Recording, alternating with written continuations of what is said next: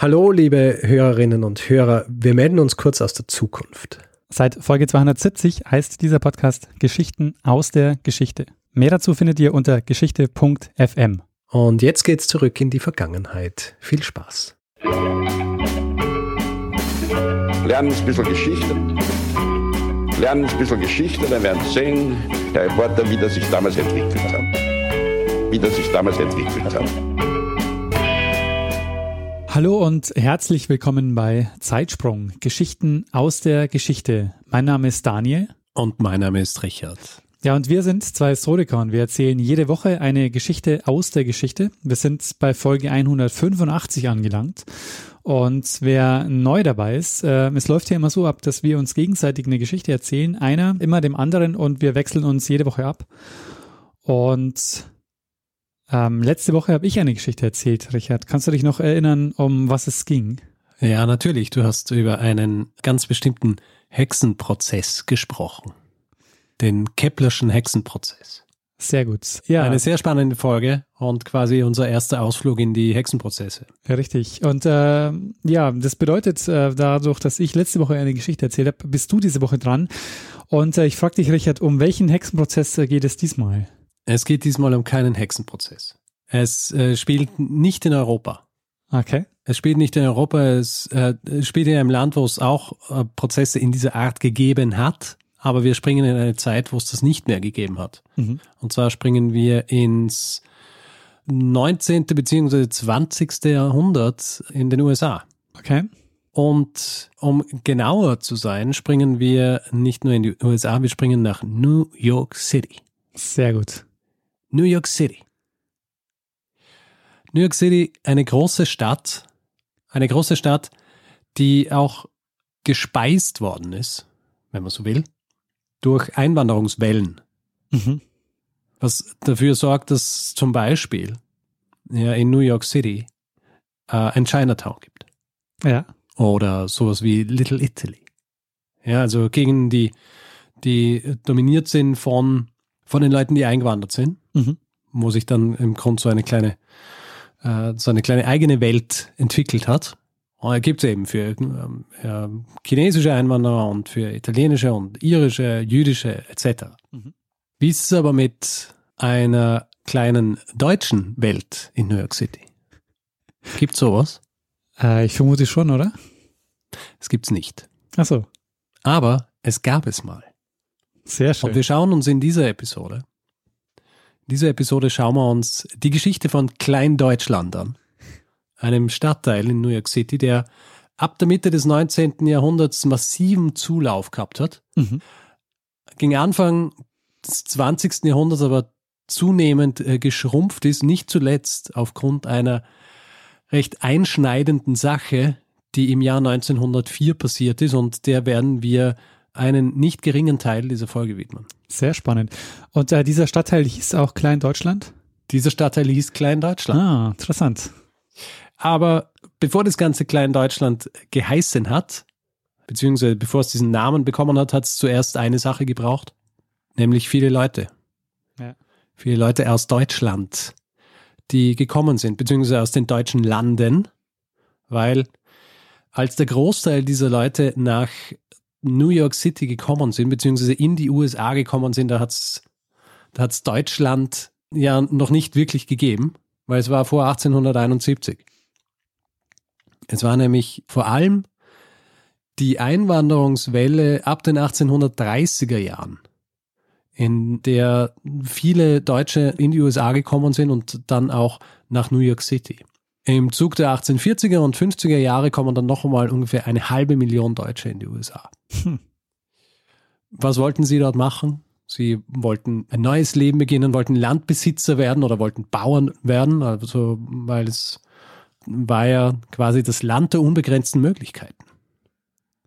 Viele dieser Einwanderer sind dann in Städte gegangen, wie zum Beispiel Buffalo, Baltimore, Cincinnati, St. Louis, Chicago, Milwaukee und New Orleans und eben auch New York City. Und viele von ihnen haben dann ihre, ihre Lehrberufe dort ausgeübt, die sie in, in Deutschland gelernt haben. Also Schneider, Tischler, Steinmetze oder natürlich, was ganz wichtig ist, Braumeister. Und wie, wie viele der Einwanderer vor ihnen, die vor ihnen gekommen sind oder auch gleichzeitig mit ihnen, haben sie sich quasi zusammengerottet. ja. Warum? Weil es natürlich immer hilfreich ist, wenn man quasi einen, einen, einen Wohnort teilt mit Leuten, die so ein bisschen die gleiche kulturelle Identität haben. Mhm. Hilft einem, sich zu gewöhnen an das neue Land und diese neuen Gegebenheiten, die ja für einen Großteil dieser Leute absolut, absolut fremd waren. Und die Stadt, in der sich eben die meisten Deutschen zusammengefunden haben, war New York City. In den 1840er Jahren war die deutsche Bevölkerung dann in New York City schon so groß, dass New York City nach Berlin und Wien die Stadt mit den meisten deutschsprachigen Menschen war. Krass. Mhm. Und der Großteil dieser, dieser deutschen Einwanderer und Einwandererinnen haben sich dann in einem Gebiet in New York City niedergelassen, das äh, die Lower East Side heißt. Mhm. Also die Lower East Side in Manhattan.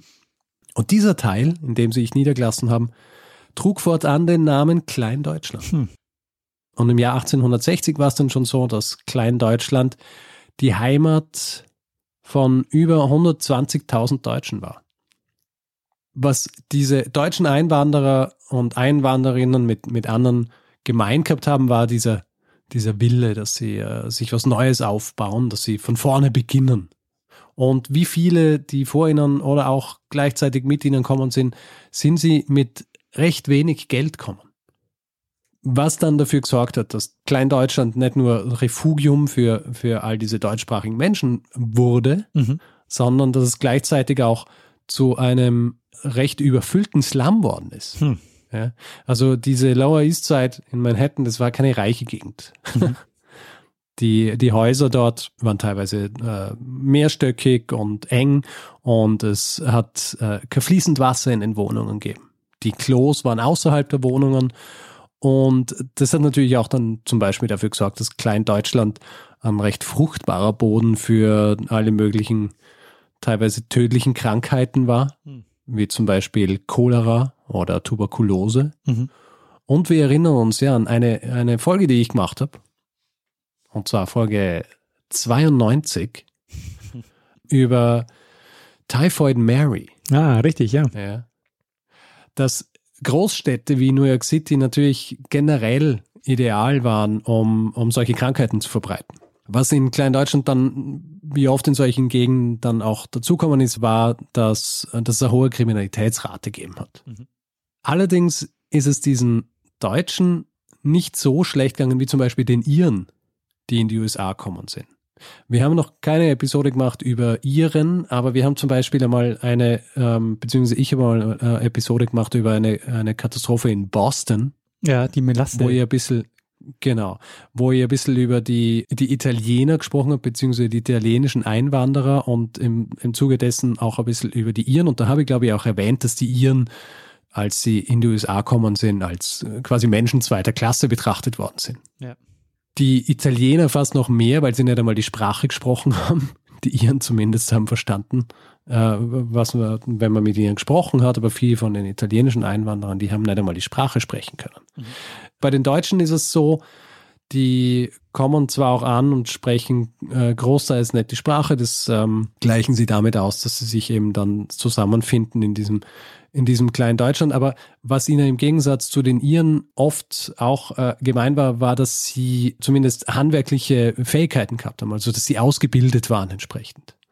Das heißt, sie haben im Gegensatz zu den Iren haben sie Sachen machen können, die gefragt waren in den USA. Das heißt, sie waren nicht nur Tagelöhner oder, oder haben in, äh, in Fabriken gearbeitet, so dass zum Beispiel im Jahr 1855 die Hälfte der, der Bäcker, Schreiner, Schlüsselmacher, Schuhmacher oder Schneider in der ganzen Stadt deutschen Ursprungs waren.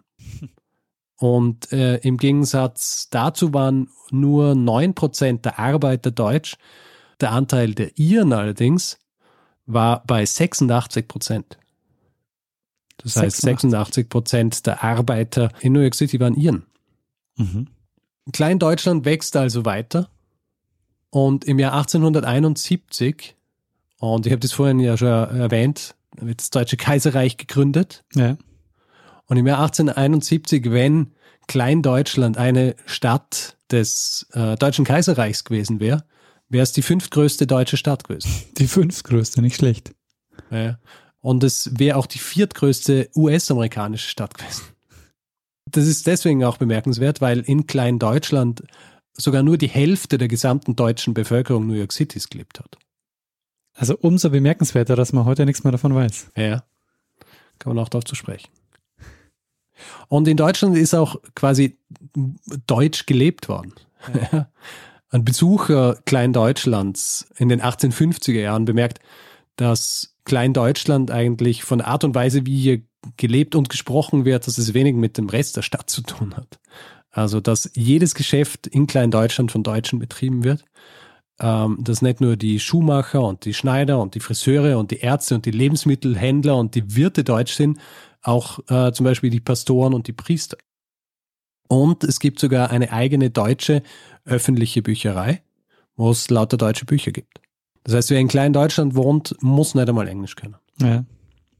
Und weil ich es vorher angesprochen habe, äh, die Pastoren und die Priester, was natürlich wichtig ist in Kleindeutschland, wie generell, heutzutage auch noch vor allem in den USA, ist die Religion. Und im Jahr 1847 äh, wird in Kleindeutschland die Kirchengemeinde St. Marks gegründet. Mhm. Und diese Kirchengemeinde, die wächst stetig. Und im Jahr 1882 wird ein gewisser Haas zum Pastor. Und dieser Haas, der wird später noch wichtig.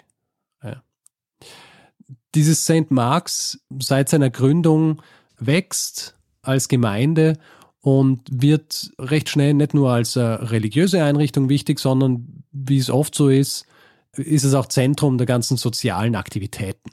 Ja. Natürlich kreist es meistens um religiöses, aber es, sorgt auch so für den sozialen Zusammenhalt in Kleindeutschland. Also in den 1890er Jahren gibt es zum Beispiel in, Saint, in dieser Gemeinde St. Marks Chorgruppen und es gibt Bibelstudien, also so Klassen für, für Erwachsene und es gibt die Sunday School, die auch Bibelstudium ist, aber für die Kinder. Mhm. Ich weiß nicht, gibt es bei uns eigentlich?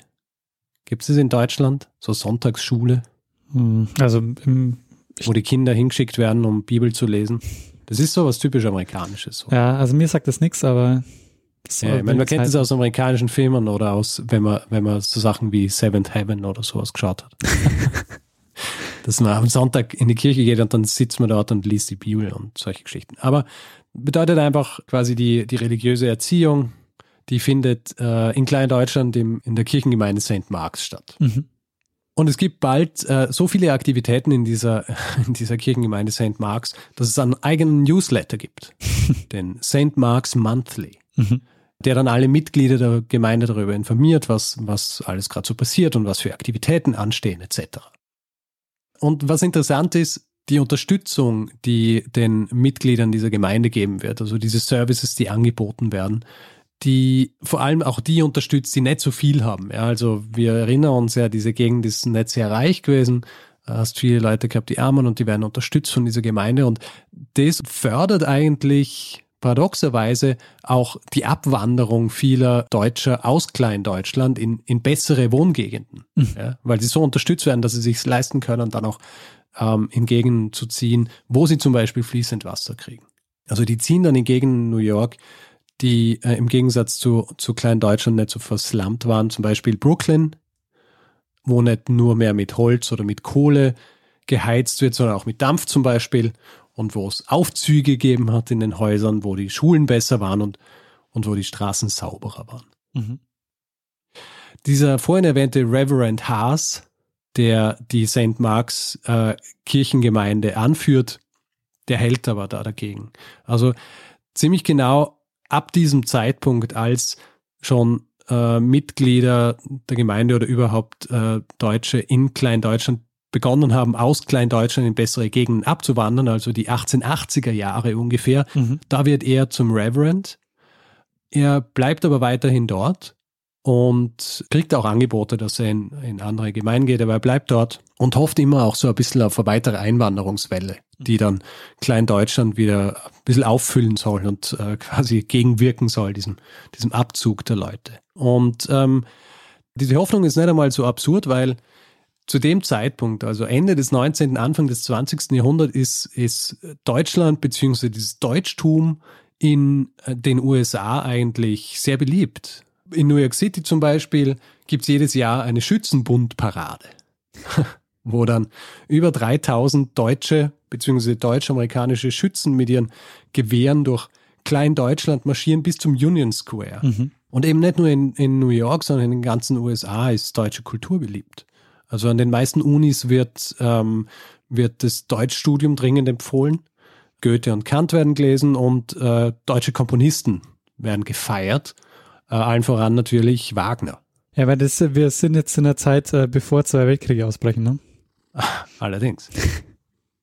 Und zwar befinden wir uns jetzt im Jahr 1904. Mhm. Wir springen jetzt zu einem ganz bestimmten Tag im Jahr 1904, und zwar der 15. Juni. Und da findet etwas statt in dieser Kirchengemeinde St. Marks, was es nur einmal im Jahr gibt. Mhm. Was aber dafür sorgt, dass viele von denen, die eigentlich schon weggezogen sind, auch immer wieder zurückkehren zu St. Marks. Und zwar ist es dieser Tag, an dem der Abschluss de, des Sunday School Jahres gefeiert wird. Mhm. Also wo gefeiert wird, dass diese Kinder dieses ganze Jahr in der Sunday School waren. Und das ist eine Sache, die, die dieser Reverend Haas erfunden hat. Also ursprünglich war die Idee, dass das gefeiert wird, zum Beispiel mit einem Picknick. Ja. Äh, Im Jahr 1888 wird das erste Mal gemacht, da wird in einem Park wird so ein Picknick gemacht mit diesen Kindern und ihren, und ihren Eltern, meistens sind Müttern. Es entwickelt sich, sich aber dann so weiter, wird zu einer immer noch größeren Sache. Und im Jahr 1904 ist es nicht nur ein Picknick im Park, sondern da ist es ein ganzer Tag in einem Erholungsgebiet irgendwo entlang Long Island mhm. oder entlang des Hudson Rivers. Und zu diesem Behufe, um dieses, diese, diesen Erholungstag begehen zu können, wird ein Schiff gechartert. Aha. Und äh, dieses Schiff, das im Jahr 1904 gechartert wird, ist die General Slocum. Mhm. General Slocum. General Slocum, benannt nach Major General Henry Warner Slocum. Natürlich. einem, einem erfolgreichen General des, ähm, des Sezessionskriegs. Mhm. Diese General Slocum ist ein Dampfschiff. Äh, nicht ganz unähnlich einem anderen Dampfschiff, über das wir schon mal geredet haben. Ja. Welche Folge war das? 161. Äh, über die Great White Arabia. Aha. Ist auch ein Raddampfer. Gebaut worden im Auftrag der Knickerbocker Steamboat Company in Brooklyn und zwar in den Jahren 1890 bis 91. Und zu dem Zeitpunkt, als es gebaut wird, ist dieses Schiff, diese General Slocum, so State of the Art. Ja. Er hat drei Decks, die luxuriös ausgestattet sind. Mhm. Und äh, also es gibt so Saloons, wo die Leute sich ausruhen können und essen und es gibt Teppichböden und es gibt Holzschnitte und Gemälde an den Wänden. Und dieses Schiff kann ungefähr 2500 Menschen aufnehmen. Mhm. Als es gebaut wird, ist es wirklich so das, das äh, beste Schiff, um Ausflüge zu machen. Allerdings ist diese Zeit äh, die Zeit, wo, wo sich diese Dinge rasant weiterentwickeln und obwohl diese General Slocum Anfang der 1890er das prächtigste Dampfschiff New York Cities war, so Verbesserungen an der Technik und auch ein enormer Ansturm auf die, auf die Flussschifffahrt sorgen dafür, dass schon Mitte der 1890er es einige noch bessere und noch prächtigere Schiffe als die General Slocum gibt. Sie wird aber trotzdem weiterhin verwendet und ist noch immer ein profitables Schiff, befördert jetzt aber nicht mehr so die Cream of the Crop, also irgendwie so vermögende Menschen, sondern eher so Gruppen. Mhm. Ja, Gruppenreisen, die nicht so wahnsinnig viel Geld haben, aber genug Geld, um, um so ein Schiff zu chartern. Und so eine Gruppe ist diese Kirchengemeinde von St. Marks, mhm. die für den 15. Juni die General Slocum für 350 Dollar buchen. Die Leute, die an diesem Tag dann an Bord sind, sind, wie erwähnt, hauptsächlich Mitglieder der Gemeinde St. Marks. Wie viele es sind, kann man nicht genau sagen, weil, also wie viele dann an Bord sind, kann man nicht genau sagen, weil es wird zwar, es gibt zwar so, so Art und Weise, wie, äh, wie die Leute, die an Bord kommen, gezählt werden, und zwar mit so einem, mit einem, der sitzt und so einen Klicker in der Hand hat. Mhm. Jeder, immer wenn einer reinkommt, klickt er. Allerdings haben die bei einem Erwachsenen haben sie geklickt, aber wenn zum Beispiel bei Kindern haben sie nur bei jedem zweiten Kind geklickt. Aber es wird so geschätzt, dass ungefähr an die ähm, 1300 Menschen an Bord waren. Mhm. Und dieser, dieser 15. Juni, an dem, an dem dieser Ausflug stattfindet, ist ein Mittwoch, mhm. also ein Wochentag. Das heißt, es sind hauptsächlich Frauen und Kinder an Bord. Die, die meisten Männer äh, dieser Familien arbeiten. Und für diese Frauen und Kinder ist dieser Ausflug mit sehr hoher Wahrscheinlichkeit das Highlight des ganzen Jahres. Weil wie vorhin schon erwähnt, ein Großteil dieser Menschen sind arm, ja, beziehungsweise ähm, haben einfach nicht viel, sind zwar ausgebildet, sind Handwerker, aber trotzdem für jemanden, der auch ausgebildet war und am Handwerk nachgegangen ist, etc., war die Situation trotzdem so, dass sie viel gearbeitet haben, dass sie nicht viel gehabt haben, dass dann so ein Tag auf dem Wasser, fernab vom, vom Lärm und Gestank des, dieses täglichen Treibens in New York, äh, dass das eine Flucht wie in eine andere Welt war.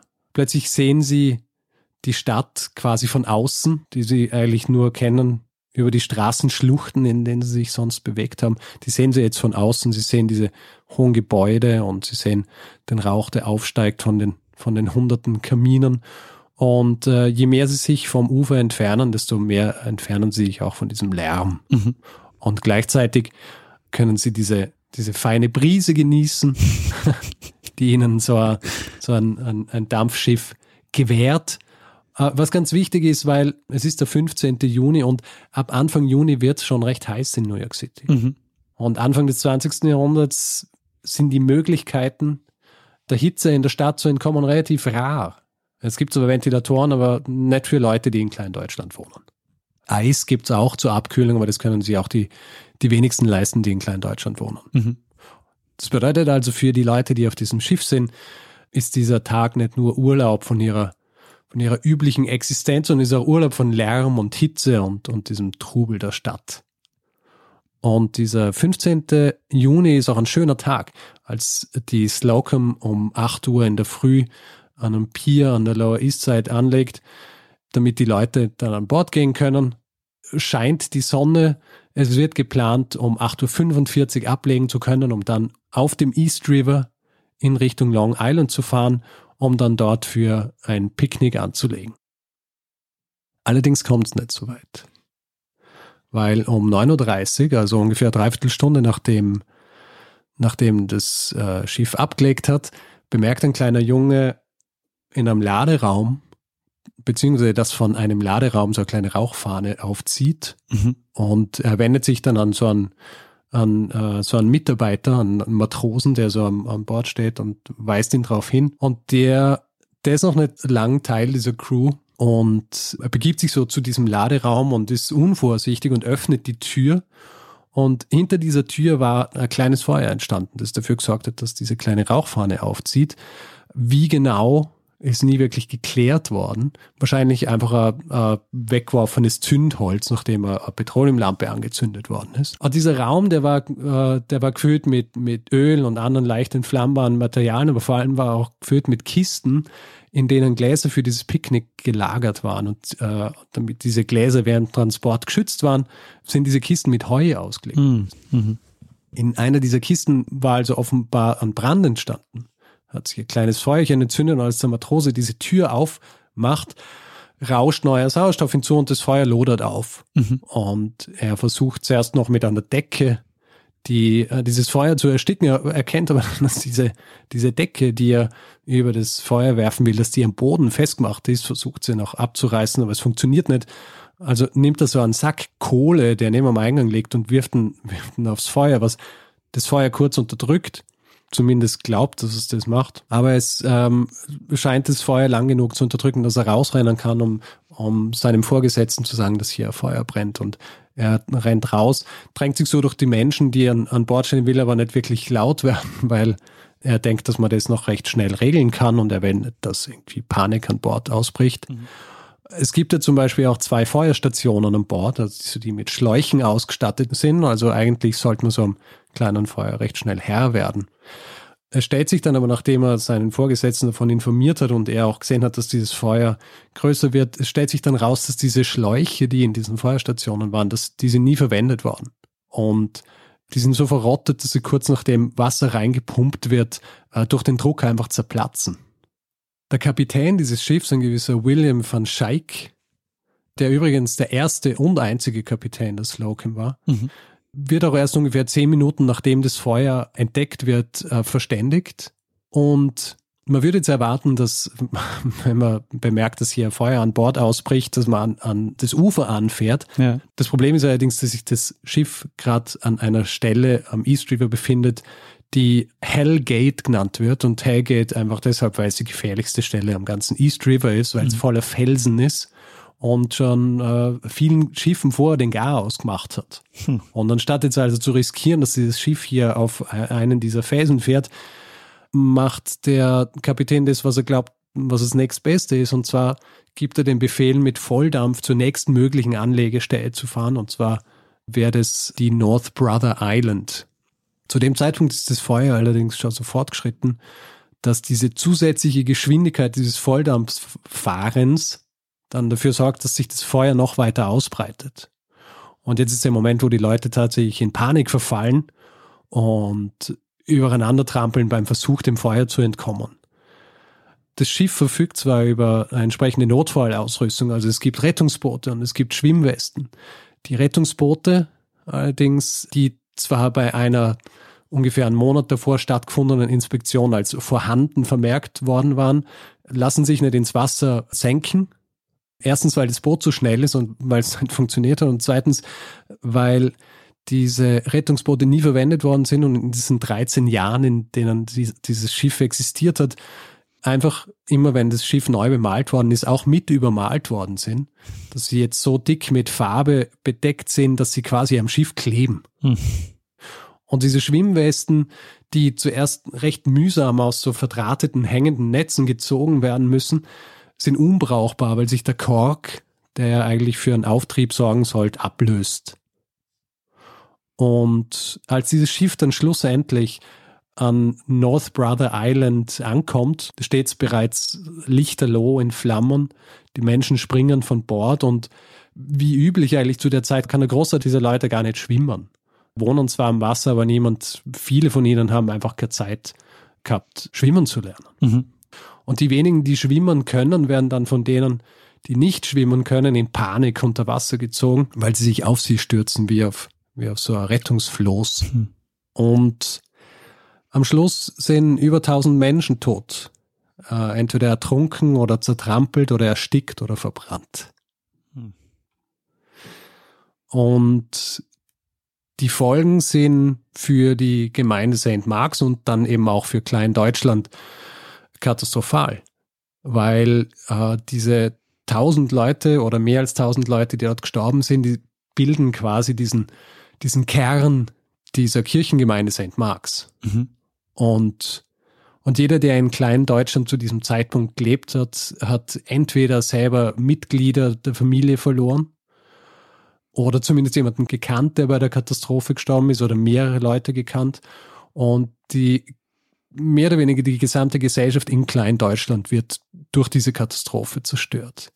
Also Geschäfte werden geschlossen, weil zum Beispiel einfach die Eigentümer oder die Eigentümerinnen äh, bei der Katastrophe gestorben sind. Die äh, Schulen haben so viele Schüler oder Schülerinnen verloren, dass es keinen Sinn mehr macht, sie weiterzuführen. Und die Gesellschaft bricht einfach auch quasi durch dieses Trauma auseinander, das sowas auslöst. Und was ich vorher schon erwähnt habe, dieser Wegzug der Einwanderer in bessere Gebiete von, von New York tut dann sein weiteres noch dazu, dass im Jahr 1930 dann ungefähr nur noch die Hälfte der Menschen in Kleindeutschland oder der Deutschen in Kleindeutschland leben als noch 20 Jahre vorher. Hm. Was sind jetzt die Folgen generell dieser Katastrophe? Also zum Beispiel für die Reederei, diese Knickerbocker Steamboat Company, weil sie waren es schließlich die, die dieses, dieses Boot aufs Wasser geschickt haben, ohne adäquate Ausrüstung, auch ohne regelmäßige Brandschutzübungen. Die werden nicht wirklich zur Rechenschaft gezogen. Es wird auch der Inspektor, der nur einen Monat vorher dieses Boot überprüft hat und als adäquat ausgestattet bezeichnet hat, der wird zwar angeklagt, aber diese, diese Prozesse, die, die platzen. Und die einzige Person, die wirklich büßen muss dafür, ist der Kapitän, Willem van Schaik. Er wird in einem Prozess im Jahr 1906 schuldig gesprochen. Und zwar der Fahrlässigkeit, weil er seine Mannschaft nicht richtig auf, auf den Fall eines Feuers an Bord trainiert hat. Mhm. Und er wird zu zehn Jahren verurteilt, allerdings dann nach drei Jahren frühzeitig entlassen. Die Erinnerung an diese Katastrophe verblasst aber interessanterweise relativ bald, weil sieben Jahre nach der Katastrophe brennt eine Fabrik ab, und zwar die Triangle Shirtwaist Factory. Und obwohl im Gegensatz zur General Slocum-Katastrophe nicht so viele Leute sterben, es sterben 140, löst diese Katastrophe eigentlich die General Slocum-Katastrophe als die große Katastrophe dieser Zeit ab. Mhm. Was mehrere Gründe hat. Ein Grund zum Beispiel ist, dass dieser, dieser Brand in dieser Fabrik kommt so äh, mitten in so Arbeitsrecht-Disputen. Ja, also wo es um äh, darum geht, dass gerade noch ein Jahr vorher Zehntausende dieser, dieser Arbeiter und Arbeiterinnen, die in diesen Fabriken arbeiten, auf die Straße gegangen sind, äh, demonstriert haben für mehr Geld und äh, bessere Arbeitsbedingungen. Und jetzt sind dann 140 von ihnen tot. Nicht zuletzt, weil die Besitzer der Fabrik die Türen versperren haben lassen, damit niemand einfach während der Arbeitszeit rausgehen kann. Und außerdem, und du hast es vorhin auch schon angesprochen, wir nähern uns jetzt auch dem Ersten Weltkrieg mhm. und die antideutsche Stimmung in den USA ist jetzt ausgeprägter als jemals zuvor. Das geht so weit, dass dann ab dem Jahr 1914 bis ins Jahr 1920 in den Zeitungen am jährlichen Gedenktag äh, der General Slocum-Katastrophe einfach nicht drüber berichten. Mhm. Den Leuten waren also dann diese, diese Arbeiter und Arbeiterinnen, die im Zuge dieser Triangle Shirtwaist Factory gestorben sind, die waren ihnen näher, nicht zuletzt, weil sie auch nicht auf so einen kleinen Ort in New York City beschränkt waren, wie Klein Deutschland, sondern aus ganz New York City kommen sind. Mhm. Und weil sie halt auch nicht deutschen Ursprungs waren. Und hat man dann Und, irgendwann aufgehört, äh, das Gebiet Klein Deutschland zu nennen oder ähm, war, das, war das dann erst später? Es ist dann äh, relativ schnell, also gegen Mitte des 20. Jahrhunderts, nennt man es nicht mehr Kleindeutschland, weil einfach nicht mehr diese vielen Deutschen in diesem Gebiet sind, mhm. als dass es gerechtfertigt wäre. Also anfangs war es ja so, dass die, dass der dass eigentlich alle Deutsch gesprochen haben dort, dass alle Geschäfte deutsch waren etc. Und es gibt dann ähm, einfach nicht mehr genug Leute, die dort leben, als dass sie, ähm, als, als dass man das äh, so durchziehen könnte. Mhm. Ja. Also dieser Kleindeutschland als dieser konzentrierte Ort deutscher Einwanderer existiert einfach nicht mehr obwohl ja dann im Zuge der 30er Jahre zum Beispiel auch viele Deutsche einwandern in die USA. Allerdings äh, sind die mehr daran interessiert, amerikanisch zu leben und nicht deutsch. Mhm. Das heißt, die, die passen sich schnell äh, an den American Way of Life an und wollen quasi nicht in einem, in einem kleinen Deutschland leben. Das Gleiche betrifft wahrscheinlich auch viele jüdische Auswanderer, die nach New York kommen dann in den ja, 30er und 40er Jahren. Ja. Ja. Und das Einzige, was eigentlich heutzutage noch von, von Kleindeutschland existiert, sind ein paar Gebäude mit, mit deutschen Schriftzügen drauf. Hm. Zum Beispiel auch die ehemalige öffentliche Bücherei. Die gibt es noch? Also das Schild gibt es noch? Ah, also es gibt ein Gebäude, wo es quasi auf dem Gebäude steht, also quasi so einge, eingemeißelt. Mhm. Ja. Aber das war's. Also, was ich ja faszinierend finde, ist, du hast vorhin beschrieben, wie viele Menschen da gelebt haben. Ja. Und ähm, das waren, ich weiß nicht, es ging in die Hunderttausende, oder? Also, weil es die größte, fünftgrößte yeah. Stadt gewesen wäre, ähm, in, yeah. deutschsprachige Stadt. Und dass dann aber dann eine Katastrophe, wo tausend ähm, Menschen sterben, dazu führt, yeah. dass sich das Ganze auflöst, äh, ist faszinierend. Also zu dem Zeitpunkt, als die, ähm, als die General Slocum Katastrophe ist, leben nicht mehr so viele Leute dort. Mhm. Also der, der Abzug von Kleindeutschland beginnt ja so in den 1880er Jahren, aber ist, wie soll ich sagen, relativ schleichend. Ja. Also die Leute wandern in, in bessere Gegenden ab, aber es gibt trotzdem noch quasi diesen Kern an Leuten in Kleindeutschland, die das Ganze aufrechterhalten. Ja, also die auch diese Gesellschaft aufrechterhalten und vor allem eben wird es aufrechterhalten durch diese Kirchengemeinden. Mhm. Und wenn du dann plötzlich einen Großteil dieser Kirchengemeinde hast, der weg ist, Mhm. dann zerfällt dir einfach auch diese ganze Gesellschaft. Ja, spannend. Und äh, dann würde man davon ausgehen, dass es heute wahrscheinlich auch noch ein äh, Little Germany oder Klein-Deutschland geben würde in New York. Äh, Es wäre anzunehmen. Ich meine, die, äh, die beiden Weltkriege haben wahrscheinlich ihr das ihrige dazu getan. Ja. Also es ist sehr wahrscheinlich, dass es trotzdem keines mehr gäbe heute. Aber gibt es auch noch so Erinnerungskultur dort? Also jetzt abgesehen von der Bibliothek, also irgendwie was noch äh, daran erinnert? Es, so viel ich weiß nicht. Also es ist mehr oder weniger getilgt. Mhm. Also auch kein Gedenken an die General Slocum ähm, Katastrophe. Ähm, na, gibt's nicht. Ja, weil das ist ja auch wieder, das hängt ja damit zusammen. Also du brauchst ja auch eine soziale Gemeinschaft, die sich daran erinnert. Ja. Und genau die ist ja äh, danach weggebrochen.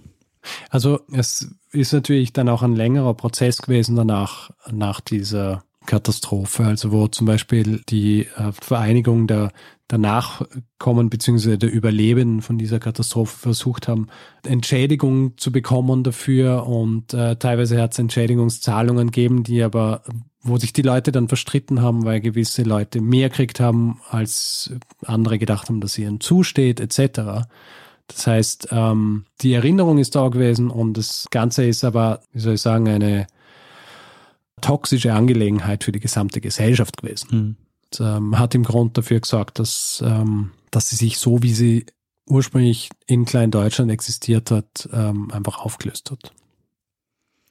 Ja, das ist auch wieder ein Beispiel, also so ein, so ein tragisches Ereignis, das ausgelöst wird durch auch so eine Kette von unglücklichen Umständen. Ich meine, Ja. dass äh, die, die Rettungsausrüstung dort so in einem schlechten Zustand ist, dass die sich gerade an diesem, äh, wie hieß dieser, dieser, diese Stelle im, im River, äh, im, im Fluss, Äh, Hellgate. dass die ja gerade in diesem Hellgate waren und so. Also das ist auch alles so, ähm, ja, so diese tragischen Umstände, die dazu führen. Ja. Hm. Ja, und der, also dieser Kapitän, der war 13 Jahre auf diesem Schiff und hat zwar ein oder zwei oder drei Vorkommnisse gehabt, aber wo, wo Dinge passiert sind, aber er hat zum Beispiel nie irgendwie einen Unfall mit seinem Schiff gehabt, wo irgendjemand ums Leben gekommen ist. Mhm. Gleichzeitig aber auch so diese, diese Attitüde gehabt, die damals auch vorherrschend war, so eher auf dem Wasser sein, das kann gefährlich sein und ähm, man kann natürlich nicht alle Risiken und so weiter tilgen, wenn jemand aufs, aufs Wasser geht. Deswegen war er auch jemand, der nicht großes Interesse dran gehabt hat, dass man alle zwei Wochen eine, eine Brandschutzübung macht. Ja. Und deswegen war seine Crew halt auch entsprechend nicht trainiert auf so einen Fall. Ja. Aber was mir gerade einfällt, ähm, es hätte ja auch noch die Möglichkeit gegeben, dass ein anderes Schiff schnell zur, ähm, zur General Slocum fährt und die Leute. Äh, Naja, es sind, es sind viele Schiffe auf dem Wasser gewesen und es sind dann auch viele Schiffe gekommen und haben geholfen, aber das war dann für viele halt einfach zu spät. Mhm. Das ist wahnsinnig schnell gegangen. Also der Zeitraum zwischen, dass jemand eine kleine Rauchfahne sieht, bis zu dem Zeitpunkt, als sie ankommen und tausend Leute tot sind, ist eine knappe Dreiviertelstunde. Klar, und das waren ja auch viele Kinder, die äh, nicht schwimmen konnten. Ja, genau. Das heißt- also nicht nur Kinder, sondern auch Erwachsene. Ja. Also viele haben einfach nicht schwimmen können. Und wie gesagt, die, die schwimmen haben können, die ähm, sind dann in Panik von den anderen unter Wasser gezogen worden, so dass tatsächlich sie unter Wasser Leute gefunden haben, die so ineinander verschränkt waren, Mhm. ähm, weil sie, weil sie in Panik versucht haben, irgendwie äh, sich an irgendjemandem festzukrallen, der schwimmen kann. Ja, Richard, äh, die, deine Katastrophengeschichten, die äh, werden immer tragischer. Also, Ja, was soll ich sagen? Ich habe schon zweimal den Hinweis gekriegt, dass sie diese Geschichte macht. äh, beim ersten Mal, das ist glaube ich vor über einem Jahr oder vielleicht sogar vor eineinhalb gewesen, da habe ich mir dann ein Buch gekauft äh, von Stanley Nadell, Little Germany, Ethnicity, Religion and Class in New York City. Mhm. Ist ewig bei mir herumgestanden. ich habe es nicht gelesen. Und dann habe ich vor, vor ein paar Wochen habe ich von Elisabeth äh, noch einmal den Hinweis gekriegt. mhm. Und dann habe ich mir ein Buch gekauft von Ed O'Donnell, das heißt Ships Ablaze, wo es dezidiert um die, ähm, um die General Slocum-Katastrophe geht. Ja, Und dann habe ich mir gedacht, das muss ich machen. ja ähm, dann vielen, vielen Also ich Dank. habe es mal, ich hab's ich mal nicht so ausgesucht, um äh, immer noch tragischere Geschichten zu machen. Das ist mir zugetragen worden. Okay. Ja, dann vielen Dank an die äh, ThemenpartInnen. Ich habe leider, ich habe versucht herauszufinden, wer die erste Person war, die mir den Hinweis gegeben hat, aber ich habe es leider nicht mehr gefunden. Also auf jeden Fall äh, eine super spannende Geschichte. Also mir, äh, ich habe hab keine Ahnung gehabt von ähm, Kleindeutschland in New York. Ähm, was, was mir noch einfällt, ist äh, diese ganze Auswanderungsgeschichte, ähm, ist natürlich auch was, was ich insofern auf dem Zettel habe, weil viele dieser Auswanderer natürlich von Hamburg losgefahren sind. Mhm. Und es gibt in Hamburg ja auch ähm, ein, ein Auswanderermuseum. Mhm. Und ähm, das ähm, habe ich noch auf dem Zettel und will ich irgendwann mal was dazu machen, aber ähm, von Little Germany habe ich da noch äh, nie gehört. Tja, habe ich eine Wissenslücke gefüllt. Absolut, also sehr spannend. Ja, würde ich sagen, ähm, dann machen wir einen Sack zu, oder? Ist schon soweit, Richard?